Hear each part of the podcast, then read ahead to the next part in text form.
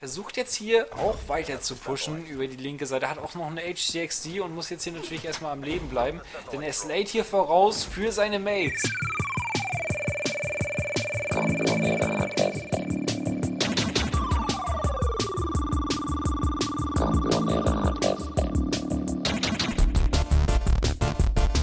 Ja, liebe Hörerinnen und Hörer, heute Abend äh, relativ schnell nach der letzten Ausgabe ähm, gleich die nächste Episode, Episode 10. Wir sind zweistellig.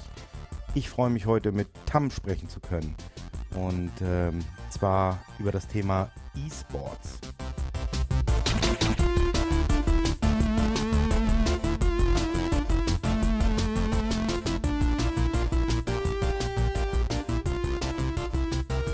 Tam, willkommen. Ja. Moin. Moin. E-Sports, ja. E-Sports ist bei mir das erste Mal, glaube ich, vor zwei oder drei Jahren ähm, aufgepoppt. Weil ähm, ich habe so eine App, Sport 1 FM, da gucke ich immer so ein bisschen, äh, wann denn das nächste Formel 1 äh, Training ist und ähm, konnte das erstmal gar nicht wechseln, dass da so eine, so eine Kategorie aufgetaucht ist, E-Sports mit League of Legends, Dota 2, Hearthstone. Ja, und ähm, du bist ein bisschen tiefer im Thema und kannst vielleicht ein bisschen mehr dazu erzählen. Ja, also tiefer im Thema kann man schon sagen. Ähm, also ich bin tatsächlich auch erst seit zwei Schrägstrich drei, also so ungefähr zwei Jahre, äh, ein bisschen mehr, glaube ich, äh, mit dem Thema aktiv äh, betraut, sage ich mal, als unter anderem Veranstalter mehrerer Events und ähm, ja, also was du schon angesprochen hast, League of Legends und Dota und so, das sind halt quasi so die, die Global Player quasi im E-Sport, die ähm, eigentlich auch am bekanntesten und am größten sind innerhalb der Szene. Also das sind halt zwei äh, bestimmte Spiele, sag ich mal, die da sehr, sehr erfolgreich sind und auch quasi den Weg dann geebnet haben für andere Spiele. Das ist jetzt nicht direkt das, womit ich mich befasse. Ähm, ich persönlich bin auf Konsolen-E-Sport quasi gekommen, einfach dadurch, dass ich es halt selbst auch äh, am meisten beziehungsweise selbst aktiv gespielt habe, ähm, an der Konsole, an der Spielkonsole PlayStation Schrägstrich Xbox, die man sich ja auch äh, zu Hause hinstellen kann. Und ähm, Dota und League of Legends zum Beispiel sind ja PC-Spiele, also die gibt es ja gar nicht ähm, für die Konsole und ähm, das ist dementsprechend nochmal ein anderer Bereich. Aber E-Sport halt allgemein, ähm, ja doch, äh, bin ich tatsächlich jetzt seit einer Weile schon recht aktiv dabei. Ja, ich habe ähm, mir das angeguckt und ähm, damals jedenfalls gedacht, Mensch, E-Sport, das hört sich an wie ähm, ja, Kneipenspiel, Dart, Poker, äh, Randbereich. Mittlerweile hat das Ganze ja doch eine, eine ziemlich große Bedeutung. Ähm, man, man hört zum Beispiel von, von den Asienspielen 2018, wo das so quasi als, ähm, ja, ich sag mal, Dry Run für die, die Olympischen Spiele tatsächlich auch äh, angedacht ist. Ähm, Korea ist da wohl äh, ziemlich groß. Genau, also Korea ist auch der größte E-Sport-Markt, beziehungsweise das, das Land, in dem das halt ähm, inzwischen am größten eigentlich angekommen ist oder auch am, ähm, ja, den breitesten Teil der Gesellschaft quasi schon anspricht. Und äh, hierzulande, in Deutschland ist es ja leider Gottes so, oder auch in, in vielen anderen europäischen Ländern, äh, wenn man da an, an, also wenn man da E-Sport hört, dann denkt man halt so an diesen pickligen Jungen, der quasi von morgens bis abends noch im Keller sitzt und äh, ja, quasi kein Tageslicht mehr sieht und sich irgendwie nur von Energy Drinks ernährt oder sowas. Und das ist es halt schon lange nicht mehr. Also es gibt in, in verschiedenen Ländern inzwischen schon die Strukturen, die halt äh, in die Richtung gehen, dass es dann Teamhäuser gibt, wo die Spieler auch tatsächlich dann zusammenziehen und ähm, halt auch äh, einen festen Tagesablauf haben, sag ich mal. Und da gibt es dann sowas wie Ernährungsberater, der dann halt täglich nochmal ein Meeting mit denen hat. Oder halt Coaches und dann spricht man zusammen Taktiken durch und so weiter. Und ähm, also von diesen, von diesen, sag ich mal, Vorurteilen, die es ja leider Gottes doch äh, immer noch in großen Teilen der Gesellschaft gibt, ist eigentlich inzwischen kaum noch mehr was vorhanden.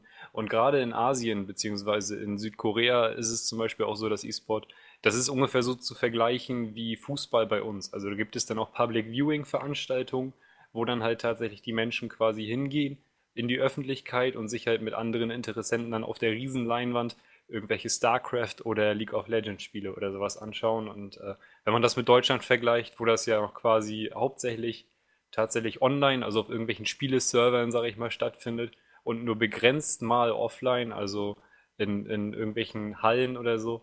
Nicht, in Deutschland ist zum Beispiel die ESL ganz groß. Ähm, die hatte 2016, glaube ich, mit der ESL One, da gab es dann 30.000 Zuschauer. Und äh, das klingt jetzt vielleicht, wenn man das so mit Fußball vergleicht, nicht viel. Aber da merkt man halt auch, was da eigentlich, äh, also wie stark das Ganze hierzulande zumindest noch in den Kinderschuhen steckt. Und ähm, wenn man das zum Beispiel dann mit League of Legends vergleicht, wo eigentlich äh, jedes Jahr so um die 10 Millionen Zuschauer, sage ich mal, auf verschiedene Events dann verteilt irgendwo äh, teilnehmen, dann ist das schon, ja, beeindruckend. Ja, definitiv. Es ist ja auch so, dass äh, mittlerweile europäische äh, Fußballstars ähm, im Kontext FIFA, Pro Evolution Soccer da einsteigen und sich in Anführungsstrichen zum, zum Aushängeschild machen lassen. Da scheint Genau. ein Riesenmarkt zu sein und ähm, naja, in Deutschland ist es ja gern mal so, dass äh, viele Dinge, die sich irgendwo ähm, im, am Rande von Deutschland ähm, entwickeln, äh, belächelt werden. ähm, ja, ähm, das gibt ja auch die Teslas und ähm, in Deutschland wird nur mit Diesel gefahren. Also Ja. ja, Ja, also das ist eigentlich ein ganz gutes Beispiel. ja, Ähm, E-Sport kann man tatsächlich, wenn man das so ein bisschen äh, auf, mit der Autoindustrie ver, äh, vergleicht, kann man tatsächlich so sagen, so vom Anteil her ähm, wäre E-Sport wahrscheinlich sogar äh, in dem Bereich der Elektroautos, wenn man das jetzt auf die Autobranche mal versucht zu projizieren. Also es gibt nicht besonders viel Absatz, aber eigentlich weiß jeder, der sich damit ein bisschen auskennt, dass das kommen wird. Und zum Beispiel Schalke und Wolfsburg, du hast es ja mit FIFA angesprochen, die haben auch eigene FIFA-Teams. Also die haben in ihren Stadien extra E-Sport-Bereiche, wo ihre eigenen Teams dann, die auch bei denen angestellt sind, logischerweise die Spieler, dann trainieren und so weiter. Also die haben das schon mehr oder weniger äh, inzwischen mitbekommen, dass da halt so ein Markt ist. Ich habe tatsächlich vorhin erst, beziehungsweise es ist jetzt auch schon ein paar Stunden, paar Stunden her, ähm, da hatte ich nämlich gerade noch ein Gespräch mit einem Sponsor und der wollte halt auch so ein paar Sachen darüber wissen. Und äh, da ging es dann darum, da habe ich dann auch einen Bericht gezeigt. Ich denke mal, den kann man hier auch äh, später noch verlinken, wenn mich Ja, nicht klar. alles täuscht. ähm, da ist äh, eSport Insight nennt sich der Bericht. Der ist von einer Firma namens Newzoo und die äh, veröffentlicht quasi jährlich einen Bericht über eSport und über halt Marktanteile Anteile und sowas. Und momentan ist es so, dass der Markt, äh, also beziehungsweise die potenziellen Zuschauer, nur im Bereich Westeuropa sich so bei um und bei 40 Millionen, glaube ich, bewegen. Ich kann gleich nochmal nachschauen, wie genau das war. Und ähm, man geht davon aus, dass es äh, bis zum Jahr 2020 nochmal um 20 Millionen Zuschauer steigen wird. Und der alleinige Umsatz, also wenn man jetzt nur das Finanzielle betrachtet, wird sich bis 2020 fast verdoppeln. ja. Naja, man Ja. ähm, sollte sich den Tatsachen nicht verschließen. Also ähm, wenn, wenn vor zwei Jahren so ein, so ein Champions League-Spiel, ähm, also ich sag mal so richtig mit Rasen und Leuten, die da rumlaufen, ähm, uns als Familie noch genötigt hat, ähm, beziehungsweise motiviert hat, sich gemeinsam zum, vorm Fernseher zu treffen, dann ähm, sieht es heute halt anders aus. Ähm, und naja, also das ist halt nicht aufzuhalten in, in Anführungsstrichen. Und man merkt ja auch, kommerzielle Interessenten äh, springen deutlich auf diese Themen an. Ja, auf jeden Fall. Also ich habe gerade nochmal nachgeschaut. Der aktuelle Umsatz äh, beziehungsweise das aktuelle Mar Marktvolumen von E-Sport in Westeuropa, also es geht dann quasi so bis Deutschland und äh, alles ab Deutschland ist dann quasi äh, Osteuropa, also Polen und so weiter, wird da nicht mit reingezählt, ähm, beträgt aktuell 150 Millionen Dollar und ähm, wird dann bis 2020 voraussichtlich laut diesem Marktanalysten halt 279 Millionen Dollar betragen. Und das ist halt so eine, so eine Steigerung, die, äh, die will man nicht verpassen. Sowohl als äh, Unternehmer, sage ich mal, als Firma, die da halt dann investiert, als auch eigentlich als ja interessierter Mensch. Ja, okay. Ähm, um, um noch ein bisschen Fleisch an den Knochen für unsere Hörer zu bringen, E-Sport. Also, wie stelle ich mir das vor? Ich, ich ähm, kann ein, ein Spiel ganz gut spielen, ähm, Schach, ähm, organisiere mich in Vereinen, da gibt es Ligen, ähm, ich kann mich mit anderen messen, kann gucken, wie gut ich bin. Ähm, was, was macht ihr da genau? Ja, also wir haben uns, wie gesagt, auf den Konsolen-E-Sport mehr oder weniger beschränkt, ähm, weil wir uns da halt am besten auskönnen. Und das sind dann so Spiele wie zum Beispiel Call of Duty, Rainbow Six, FIFA. Und ähm, wir veranstalten jetzt seit ähm, 2016, Mitte 2016, ähm, regelmäßige, also genau genommen wöchentliche Events, Turniere in dem Sinne. Mal sind das halt so, sag ich mal, Just for Fun Turniere, also wo man halt einfach mitspielt, um mitgespielt zu haben, um so ein bisschen äh, halt zu gucken, wie stehe ich im Vergleich zu anderen. Und mal sind es halt auch Turniere, wo es dann um was geht, ähm, wo dann halt auch äh, eine Organisation oder eine Firma sagt, äh, ich möchte bitte ein bisschen Werbung, hier habt ihr, was weiß ich. Also unser größtes Turnier war äh, bisher, was halt so, ein Einzelturnier an einem Tag war, äh, waren dann so 500 Euro und ähm, das ist dann halt ähm, schon, also im Vergleich zu anderen Events ein bisschen was Größeres für einen Abend so. Ähm, und genau, sowas machen wir halt. Und zusätzlich halt haben wir dann noch äh, unsere Liga, die wir jetzt äh, ab Dezember, Dezember glaube ich, war das geplant, noch weiter ausbauen wollen, dass wir dann äh, quasi auch die, ja, ich sag mal, die komplette Szene so ein bisschen damit reinnehmen in diese Liga. Und ähm, ja, also das ist so grob das, was wir tun. Und der prinzipiell der Grundgedanke, als wir damals angefangen haben, war halt, dass wir einfach Professionalität mit in die Szene reinbringen wollen, vor allem mit in die Amateurszene. Weil es momentan oder beziehungsweise vorher halt immer so war, dass das Ganze von Einzelpersonen ausging, wenn überhaupt mal ein Event war. Und es gab eigentlich nur eine große Liga und das ist diese Weltliga. Also jetzt zum Beispiel im, im Call of Duty-Bereich gesehen und was anderes gibt es quasi nicht. Also alles andere ist irgendwie so ein bisschen, äh, ja, so, so halbherzig mal von ein paar Personen, vielleicht auch meistens nur von Einzelpersonen oder mal auf die Beine gestellt worden, ist dann auch recht schnell wieder verworfen worden und wir so, wollten damals quasi so ein bisschen Professionalität reinbringen und äh, das Ganze halt unter anderem durch Livestreams und bessere Organisationen dann auch halt äh, ein bisschen nach vorne bringen. Dann seid ihr sowas wie ähm, der DFB im Breitensport, ähm, der die, die Fußballligen äh, mit, mit, den, mit den Landesgesellschaften dann entsprechend organisiert und dafür sorgt, dass die Kids kicken können, also sich treffen und äh, gemeinsam ihre Turniere spielen, gewertet werden und so weiter. Das, das, das kann man so vergleichen, so. Kann man so grob vergleichen. Also DFB ja. wäre dann so das, wo wir irgendwann mal hinwollen. Äh, es gibt tatsächlich Bestrebungen, einen gesamten deutschen Verband zu gründen, sag ich mal. Also ein äh, ja, einfach so eine Art Ansammlung, wo dann halt auch alle Vereine innerhalb dieses Verbandes dann organisiert sind.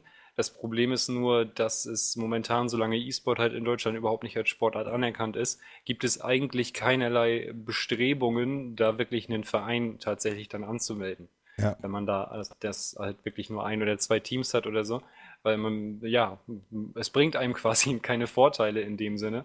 Und äh, dementsprechend sind halt die meisten äh, Vereine, sage ich mal, auch nicht so gut organisiert oder Vereinsstrukturen, sage ich mal.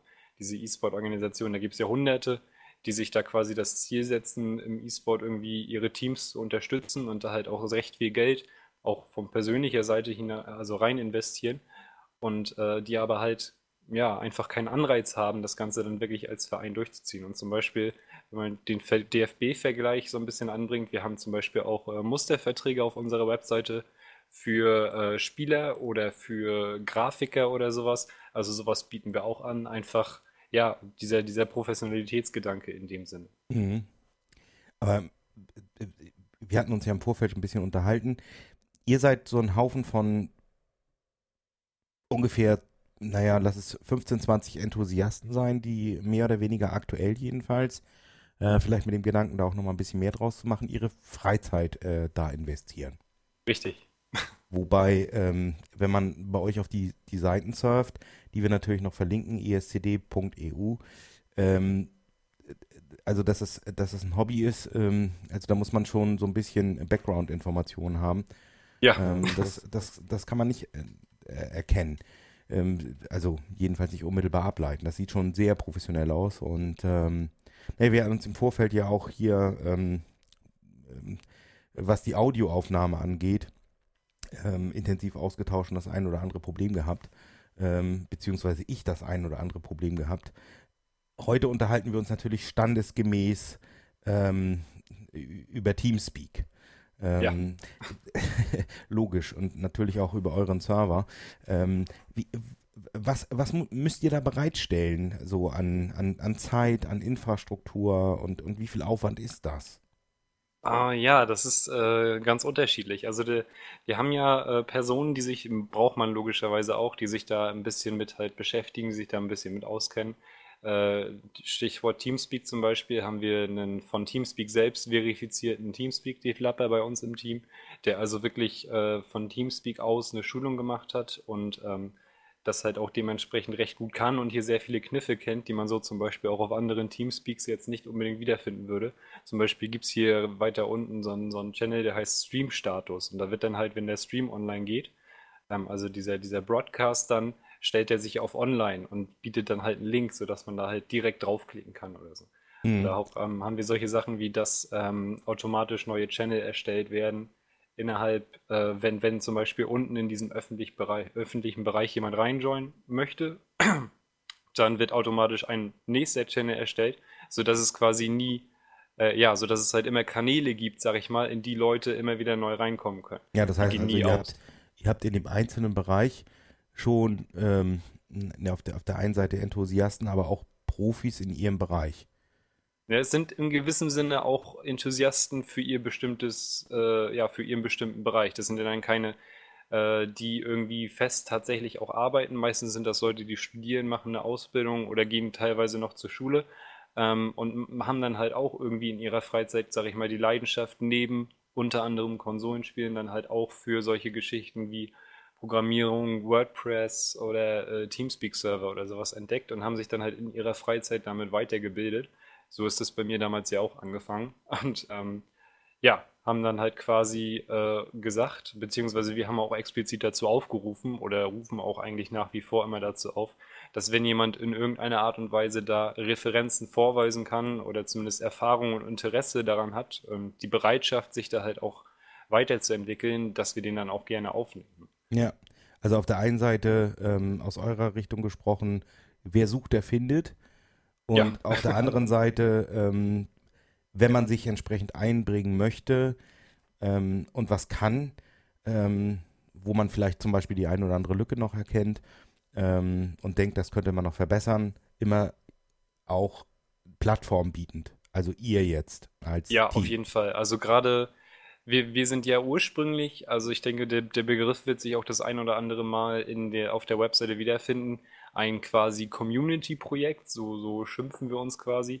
Das ist äh, in dem Sinne halt, wir sind Leute aus dieser E-Sport-Community, die für diese Community was machen. Und das fußt logischerweise dann auch auf extrem viel Feedback. Also wir haben ständig mal irgendwelche Umfragen oder so, die wir dann über die sozialen Medien oder so dann publizieren oder halt auch während des Broadcasts wird dann auch ständig so ein Link quasi in diesen Stream-Chat dann äh, geschickt, über den die Leute dann halt Feedback geben können. Und das sind dann halt so ganz einfache Sachen wie äh, bewerte die, ähm, den Unterhaltungsfaktor, bewerte die Professionalität, das Aussehen, was könnte man besser machen, was schlechter machen. Und da rufen wir quasi dauerhaft so auf. Und das ist eigentlich der Grund dazu, äh, oder beziehungsweise das ist so ein bisschen, ähm, ja, doch, der Grund ist eigentlich schon richtig, äh, we- weshalb das Ganze letzten Endes so geworden ist. Denn keiner fängt ja an und äh, sofort läuft alles perfekt oder sowas. Das hat ja logischerweise auch eine Entwicklung hinter sich. Ähm, und die baut eigentlich darauf, dass man halt dauerhaft wirklich Feedback bekommt. Ja, da waren jetzt ganz, ganz viele Aspekte drin, zum Beispiel das Thema Feedback und Feedback-Schleife. Ähm, ich denke, das eine oder andere größere deutsche Unternehmen könnte sich ähm, von dieser Agilität und der Herangehensweise ähm, vielleicht sogar was abschneiden. Ähm, vielleicht werden sie auch irgendwann davon ähm, überholt. Ähm, Da waren auch solche Dinge wie Broadcast, Stream, ähm, so Fachbegriffe in Anführungsstrichen. Ähm, Ja, äh, drin, auf die wir vielleicht nochmal eingehen sollten. Also ich Ja. habe ja so 1981 mit elf Jahren ähm, den ersten Computer in den Fingern gehabt und wenn ich mit dem spielen wollte, dann musste ich da erstmal äh, was reintippen. Also im Endeffekt, äh, Gott sei Dank, habe ich so äh, Programmieren gelernt.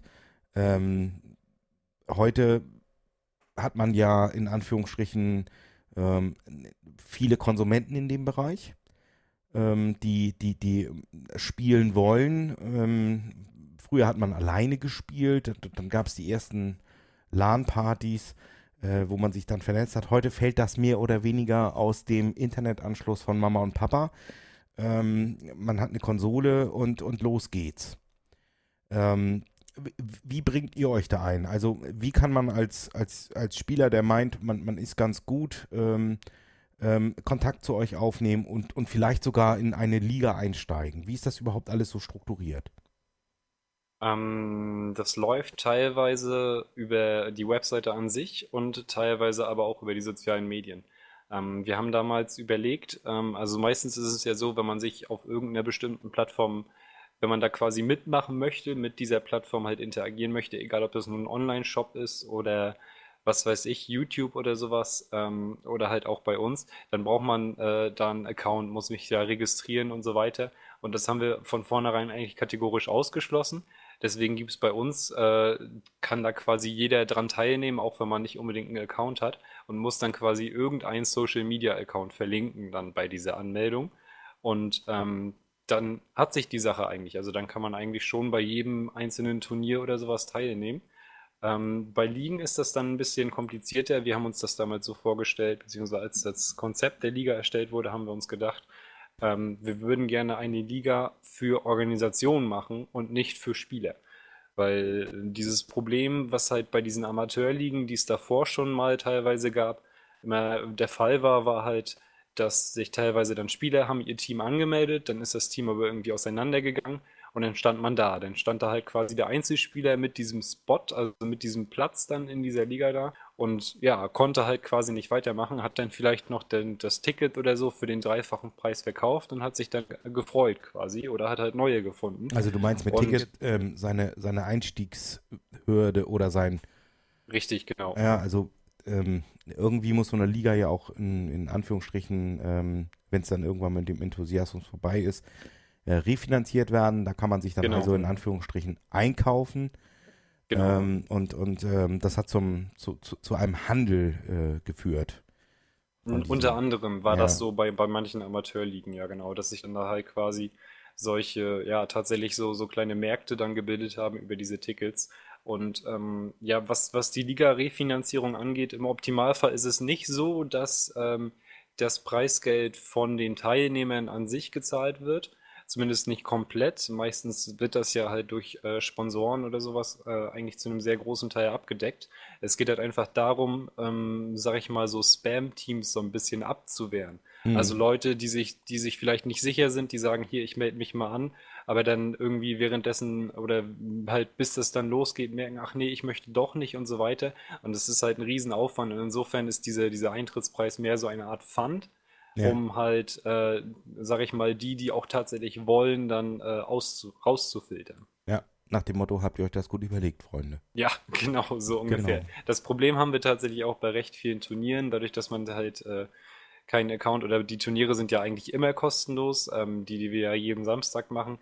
Die, äh, da muss man eigentlich nie irgendwas bezahlen und das ist dann, da sind dann halt auch viele verschiedene Sachen. Ähm, das ist nicht immer nur dasselbe oder sowas. Ähm, ist jetzt schwierig zu erklären, wenn man da nicht so ganz in der Materie drin steckt, aber auf jeden Fall gibt es da eine kleine Varianz. Und die sind auf jeden Fall immer kostenlos. Und da haben wir halt auch das Problem, dass sich viele Leute anmelden und dann kurz vor dem Start, also die Anmeldephase ist immer so vier, fünf Stunden ungefähr vor dem eigentlichen Beginn. Und äh, dass sich dann äh, kurz vor dem Beginn dann wieder ähm, das ein oder andere Team abmeldet und so weiter. Wenn das nur ein, zwei Teams sind, ist das okay. Wir hatten mal eine längere Anmeldephase, die ging dann so drei Tage.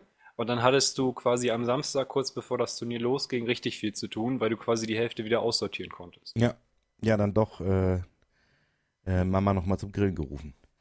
Wobei ähm, bei dem Call of Duty, äh, es ist ja dann doch ab 18, äh, hat Mama vielleicht auch nicht mehr so viel zu sagen. Aber man kennt das. Also äh, No-Show-Rate, ähm, Commitment, das ist immer so eine Sache. Ja, ich glaube, das hat man äh, eigentlich bei allen Sachen, wo man sich für anmelden kann. Ich denke, jeder kennt das, der schon mal irgendwie Genau. versucht hat, äh, was weiß ich, eine Klassenfahrt oder äh, eine Klassenfahrt, sage ich schon, so ein altes Klassentreffen zu organisieren, dann sagt äh, sowieso wieder die Hälfte ab kurz Ja. vorher. Also, ja, So das kann hat man gehen. tatsächlich überall, ja.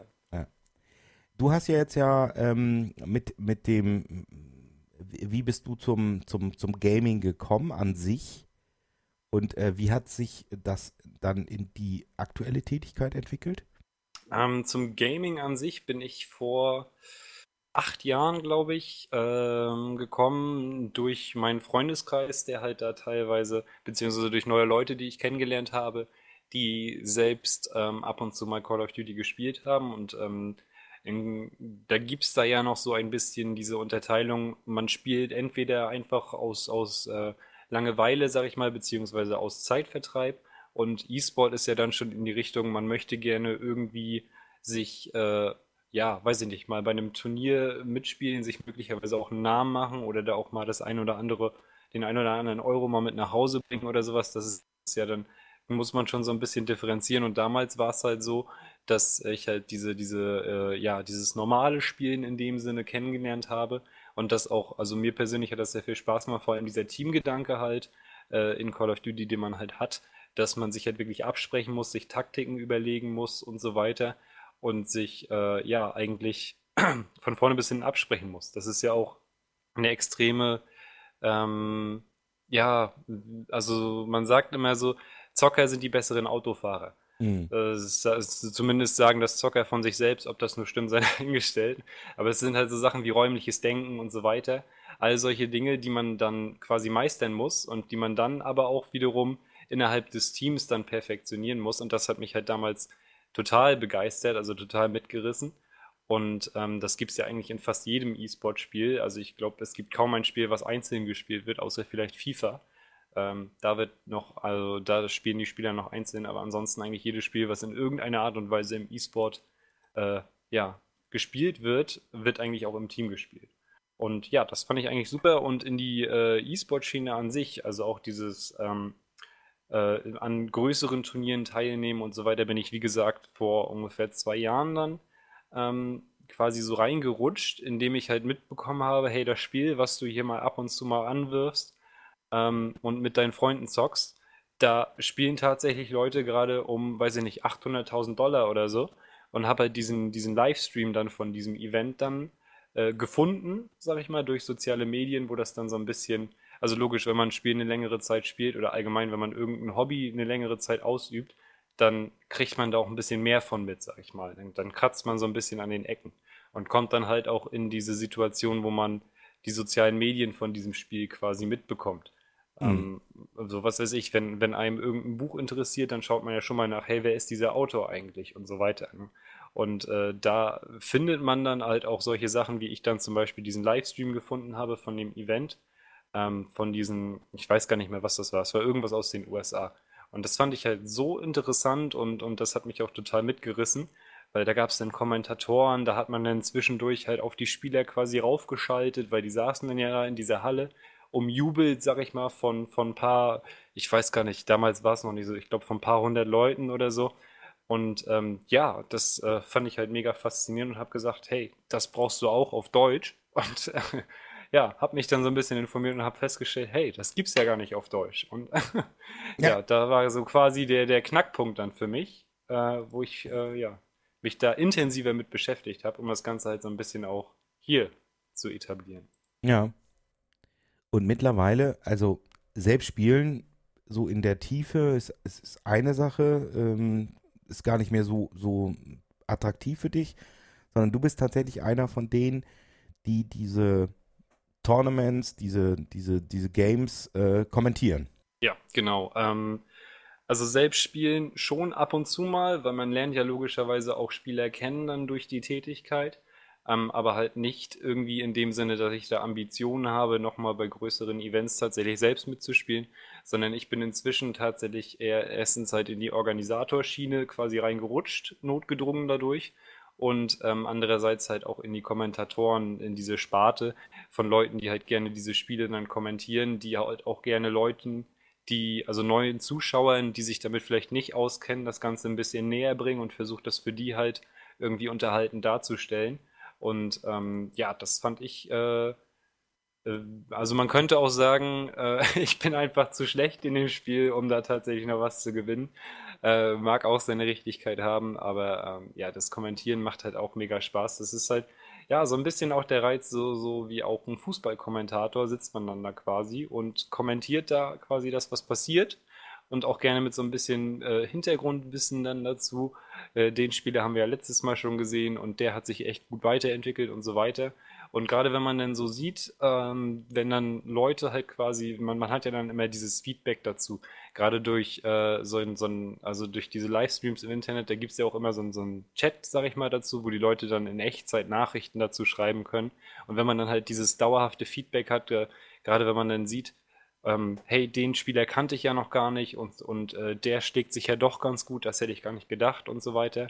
Und dieses Feedback macht einen dann halt auch so ein bisschen glücklich, wenn man halt merkt, okay, den, äh, da haben wir gerade quasi jemanden informiert, sag ich mal, oder unterhalten in dem Sinn. Ja, das ist so wie äh, äh, früher, äh, als Harry Valerien die Abseitsfalle erklärt hat.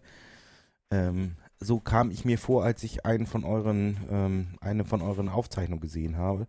Da wurde dann von Two-Pointern gesprochen ähm, und ähm, von ähm, ja, entsprechenden taktischen Formationen und mit dem, mit dem, ähm, ähm, mit der entsprechenden, ja, eurer Kommentierung dabei konnte ich tatsächlich auch damit was anfangen. Ne? Also ähm, so, so, so ähnlich ist es dann eben. Ja, also das hat dann leider Gottes ja auch eine recht große taktische Tiefe, gerade wenn man sich dann äh, mit dem Spiel an sich noch gar nicht befest, äh, be beschäftigt hat. E-Sport ist ja nicht gleich E-Sport, das ist ja, ähm, da gibt es ja hunderttausend verschiedene Spiele und man könnte mir jetzt zum Beispiel auch irgendeinen Dota-Livestream zeigen und ich würde überhaupt nichts verstehen, Ja. ähm, weil es halt ein anderes Spiel ist. Ne? Und ähm, gerade Call of Duty hat teilweise, ähm, also der, der Modus zum Beispiel mit den Two-Pointern, was du gerade angesprochen hast, der Modus nennt sich Uplink und ist so ein bisschen wie Basketball und ist aber halt ähm, ja, schon in einer, also es ist sehr, sehr schwierig zu verstehen für Leute, die halt damit überhaupt gar nichts in Berührung, also überhaupt nicht in Berührung gekommen sind. Hm.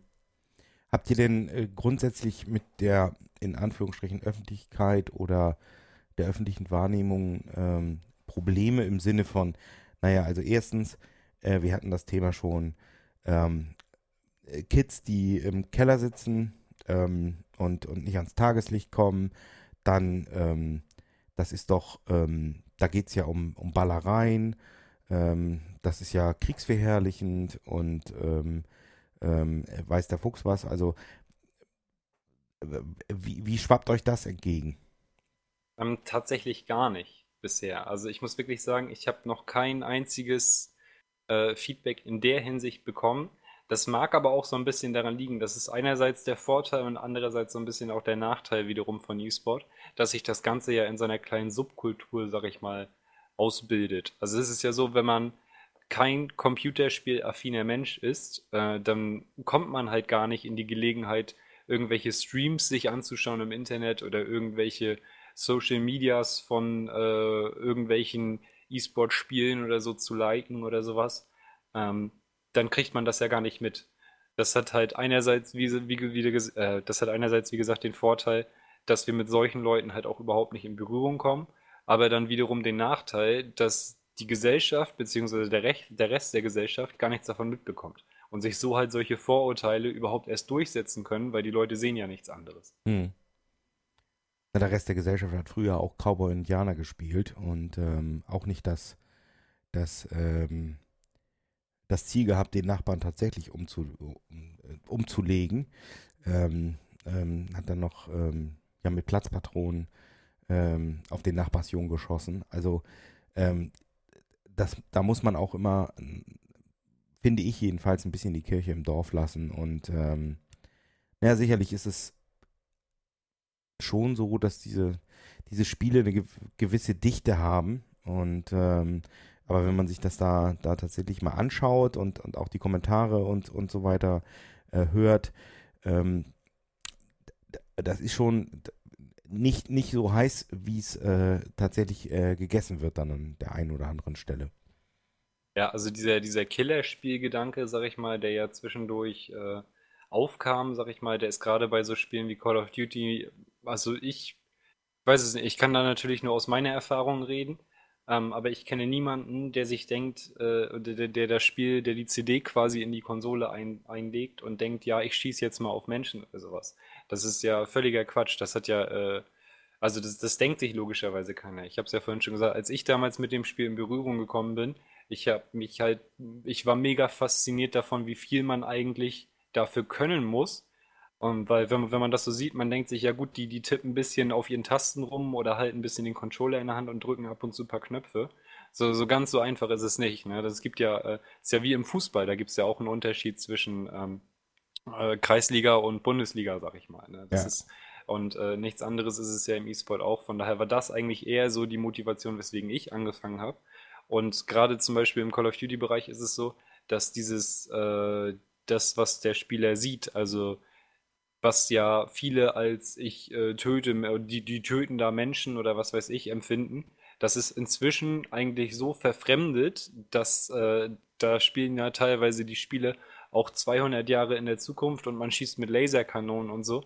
Da würde ja niemand drauf kommen, das irgendwie, äh, weiß ich nicht, im, im echten Leben, sag ich mal, nachzumachen. Also da kann man eigentlich, also jeder normale Mensch kann da eigentlich recht gut differenzieren, was ist Spiel und äh, dass, dass das halt nichts mit der Realität an sich zu tun hat und dass man das halt auch einfach nicht so auf die Realität dann quasi nachmachen kann.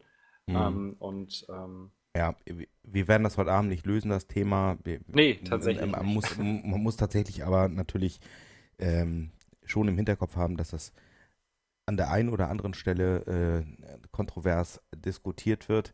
Ähm, wie auch damals, äh, mein Kind kriegt keine äh, Spielzeugpistole.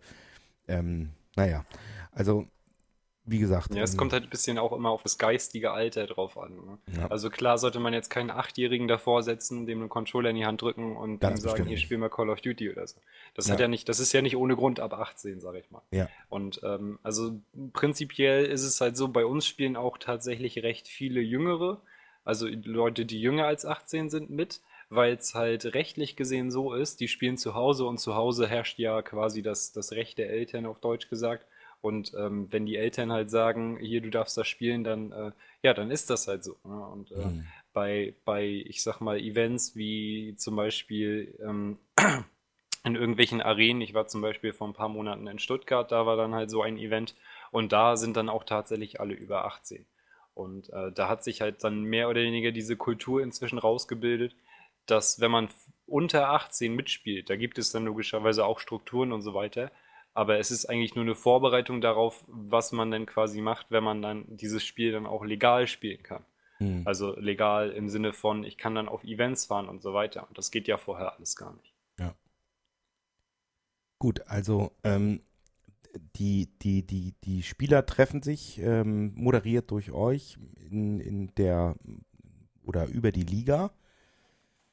Ähm, ihr schaltet euch dann dazu und ähm, dann gibt es relativ, ähm, oder äh, soweit ich das verstanden habe, sogar wöchentlich ähm, entsprechende Livestreams, Genau. wo man also äh, zugucken kann. Und das Genau. wird auch äh, massiv genutzt.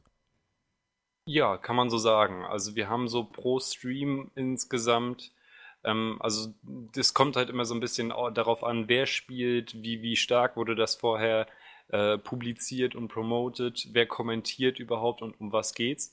Und äh, dann schwanken halt die Zuschauerzahlen so ein bisschen, so ein bisschen zwischen ja, 50 und ich sag mal so 700 äh, Zuschauern oder so. Also im Schnitt haben wir immer so um die 150. So kann man das so grob zusammenfassen. Und das steigt logischerweise auch laufend, weil wir auch bekannter werden, weil das Spiel insgesamt bekannter wird. Es kommen ja immer mehr Leute nach und so weiter. Aber so momentan ist halt die Situation, dass wir von gleichzeitigen Zuschauern, wenn wir davon reden, so ungefähr so in dem Bereich äh, 150 Zuschauer so eigentlich immer am Start haben, sag ich mal, die dann halt auch aktiv da zuschauen und sich dann halt auch in diesem Chat dann mit anderen darüber unterhalten können und so weiter. Und ähm, jetzt äh, habe ich das Wort vergessen. Irgendwas Sind- wollte ich sind- noch sagen. Sind das auch gleichbedeutend äh, typischerweise Spieler? Ähm, Meistens ja. oder, ja, das heißt also, die informieren sich äh, in Anführungsstrichen darüber, was machen die anderen. Genau, also die, ähm, gerade bei einer Liga ist es ja so, dann gibt es dort verschiedene Divisionen, also so quasi so wie erste Bundesliga, zweite Bundesliga und so weiter.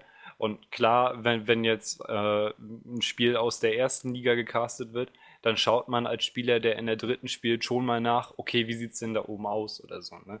Und, und überlegt vielleicht auch, äh, schaut, versucht vielleicht auch so ein bisschen Taktiken, sag ich mal, rauszulesen. Da gehen wir natürlich als Kommentatoren auch immer sehr gerne drauf ein. um, um halt sein eigenes Spiel dann in dem Sinne zu verbessern. Ja. Ja. Also 150 ähm, Leute, äh, die dann äh, euch quasi online äh, zuhören. Genau, also wir hatten halt auch schon Events, wo wir so 700 hatten und ähm, zum Beispiel äh, in Stuttgart, das gehört ja quasi nicht wirklich zu uns, das haben wir ja nicht gemacht, da waren wir ja quasi organisiert dazu, nur den Livestream tatsächlich zu machen und um die Organisation vor Ort hat sich dann ein anderes Unternehmen gekümmert, äh, eine andere Eventorganisation, die halt darauf spezialisiert ist, wirklich äh, vor Ort dann das ganze Equipment und so weiter zusammenzuschalten. Wir konzentrieren uns da ja eher auf den Online-Bereich und wir wurden dann halt quasi angefragt ähm, für diesen Livestream und ähm, da war es dann halt auch so, dass wir da dann zwischendurch äh, an der Tausender-Marke gekratzt haben. Also es kommt halt immer drauf an.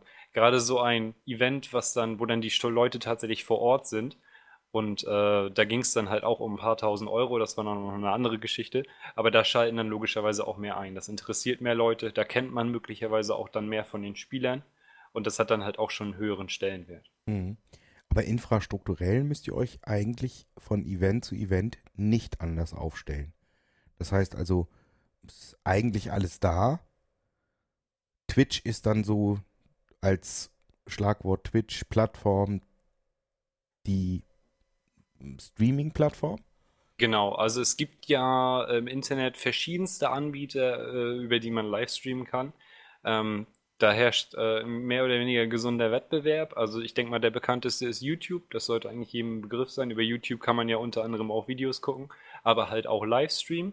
Ähm, Wenn es aber jetzt speziell um diese Livestream-Sache geht, dann ist Twitch eigentlich so die größte Plattform weltweit. Ein anderer Konkurrent wäre da zum Beispiel Hitbox, der ist nicht ganz so groß, aber da gibt es halt auch noch wesentlich mehr. Da gibt es dann auch so Sachen, die ermöglichen halt wirklich ähm, ja, Echtzeit-Streams quasi ohne jegliche Verzögerung. Das funktioniert nicht über Twitch, aber so wie wir uns dann halt quasi unterhalten würden, wenn wir im selben Raum wären, so könnte man da dann halt auch theoretisch dann in Echtzeit streamen. Braucht halt, halt dann dementsprechend auch die entsprechende Bandrei äh, Bandbreite, aber das wäre halt auch möglich. Also da gibt es eine Menge Sachen und wir sind, wie gesagt, auf Twitch unterwegs und um jetzt auf deine Frage wieder zurückzukommen, theoretisch braucht man da nicht viel umstellen. Das sind halt immer so Sachen, also die, die Dinge, die man dann umstellen muss, sind Grafiken, die dann halt gezeigt werden. Man, man zeigt ja dann schon im Stream zum Beispiel so Sachen an, wenn man Informationen über die Spieler hat, dann sagt man das halt gerne, dann redet man da gerne drüber und dann möchte man halt auch gerne dann die Spieler halt quasi zumindest die Namen sehen äh, in diesem Stream und bereitet das halt vor. Oder ähm, es werden ja auch immer verschiedene Maps, sage ich mal, gespielt, ähm, im Call of Duty-Bereich zumindest. Wenn man das äh, mit Fußball vergleichen würde, könnte man sagen, man spielt halt einmal in dem Stadion und einmal in dem Stadion. Nur geht das bei Fußball halt schlecht, weil die Leute dann ständig durch die Gegend reisen müssten. Ja. Aber online hat man halt die Möglichkeiten, beziehungsweise in diesem Spiel dann. Und das muss halt dann alles vorbereitet werden. Das ist ein bisschen Aufwand, ja. Aber es macht dann halt auch immer den Stream informativer. Je mehr man unterschiedliche Sachen dann halt hat in diesem Livestream, ähm, desto angenehmer ist es eigentlich auch zuzuschauen, weil man halt über mehr Sachen einfach reden kann.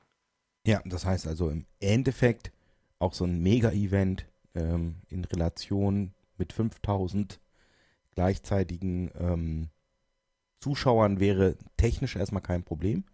Nein, Man hätte dann vielleicht aber äh, nochmal einen anderen äh, Anspruch an das Thema. Ja, also, ähm, ja, das stimmt, ja. ja. Wobei wir uns halt äh, unabhängig davon, wie viele Zuschauer wir erwarten, ähm, uns halt wirklich versuchen, laufend zu verbessern. Also ich glaube, es gibt keinen Tag, an dem ich nicht mal kurz irgendwie äh, in das Streaming-Programm reinschaue und ähm, mir Gedanken mache, was könnte man vielleicht anders machen. Ähm, das sind halt auch so, das ist ja nicht bloß, ähm, was weiß ich, das ist ja nicht bloß ein Countdown, bis es losgeht, dann geht's los und dann kommt wieder ein Countdown, sondern da sind ja eine Menge Sachen, die dann da im Stream gezeigt werden. Wir haben da auch so Features wie Echtzeitumfragen oder so, dass halt die Leute dann im Chat einfach durch, äh, indem sie halt zum Beispiel äh, eine, irgendwie eine 1 oder eine 2 eintippen, dadurch halt abstimmen können. Das wäre so eine ganz einfache Sache. So, dann fragt man halt vor dem Match, was glaubt ihr denn, welches Team wird gewinnen? So, und dann stimmen die Leute halt ab und das wird dann halt äh, in Echtzeit im Stream dann angezeigt. Und das ist zum Beispiel ein so ein Feature. Ein anderes wäre dann, ähm, dass man zum Beispiel Tweets anzeigen kann, die einen bestimmten Hashtag haben oder sowas. Ähm, oder die man dann selbst ähm, von Twitter dann quasi sich in den Stream hineinholt von irgendeiner äh, Social Media Plattform oder so und die halt auch dann anzeigen lassen kann. Also da gibt es ganz viele nette Spielereien, die halt insgesamt immer den Stream ein bisschen besser machen. Aber irgendwann ist dann logischerweise auch eine, äh, eine Leistungsgrenze erreicht, sag ich mal, von dem, was dann der eigene PC schaffen kann. Ja. Ja, wunderbar. Also ähm, ich denke, wir haben heute so ein bisschen an der, an der Oberfläche gekratzt, aber ähm, Ja. vielleicht hat es dem, dem einen oder anderen Lust auf mehr gemacht. Wir werden auf jeden Fall in den Shownotes viele Links ausbringen, so dass sich die geneigten Hörer da ein bisschen, ja, vielleicht ähm, tiefer informieren können, sich das mal anschauen können ähm, und vielleicht auch ein bisschen drüber reden. Ähm, ich sage auf jeden Fall vielen Dank. Und, ja, kein äh, Problem, immer gerne. und äh, wir werden das weiter aufmerksam beobachten. Vielen Dank, Ja. Tan. ja, kein Problem. Ich bedanke mich.